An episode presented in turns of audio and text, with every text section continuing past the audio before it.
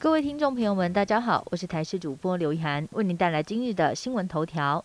马上就要开学了，但国内长病毒疫情持续升温，不止就诊人次超过流行阀值，还新增了今年首例长病毒感染并发重症的死亡个案。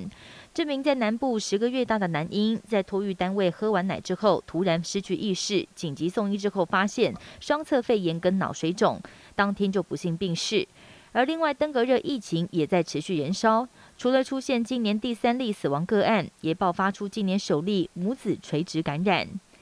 您有接过银行行销电话吗？不少人都曾经接过银行打来针对信用卡、贷款等消费金融商品的电话，引发民怨。对此，金管会表示，银行工会已经修改电销应遵循原则，未来将新增修改五大规定，而其中有一项是，如果民众明确表达以后都不想被电话行销，那业者就必须要特别注记。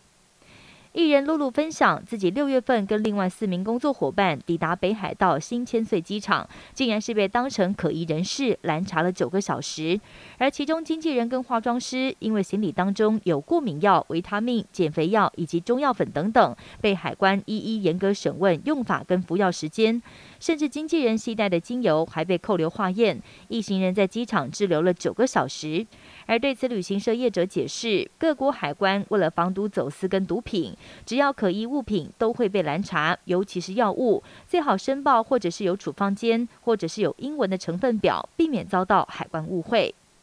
阿富汗塔利班政权执政两年多，迫害女权劣迹斑斑，而最近更以头巾未穿戴整齐为由，禁止女性进入国家公园参观。塔利班政权不但禁止女性接受小学以上教育，连出国留学都不允许。一群申请到留学奖学金的女学生日前在机场遭到海关拦阻，但政府却辩称他们并不知情。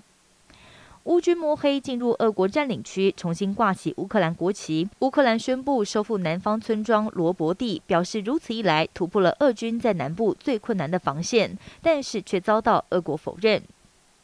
健忘、忧郁，竟然是因为脑中有八公分的活虫。澳洲一名六十四岁妇女，从二零二一年一月份开始，因为肚子痛、腹泻等问题就医。去年又开始出现健忘、忧郁等症状，经过核磁共振检查，发现大脑额叶受损。一名神经外科医师为这名妇女开刀，没有想到从她的脑中取出了一条八公分长，并且还在蠕动的虫，这也创下人脑中发现活虫的全球首例。而参与研究病例的科学家跟医生推论，可能是野草的蟒蛇粪便当中有蛇蛔虫的虫卵。患者可能是吃到野草中的虫卵，或者是接触野草之后，把虫卵带到食物或餐具中，因此成了蛇蛔虫的意外宿主。以上新闻由台视新闻编辑播报，感谢您的收听。更多新闻内容，请锁定台视各界新闻以及台视新闻 YouTube 频道。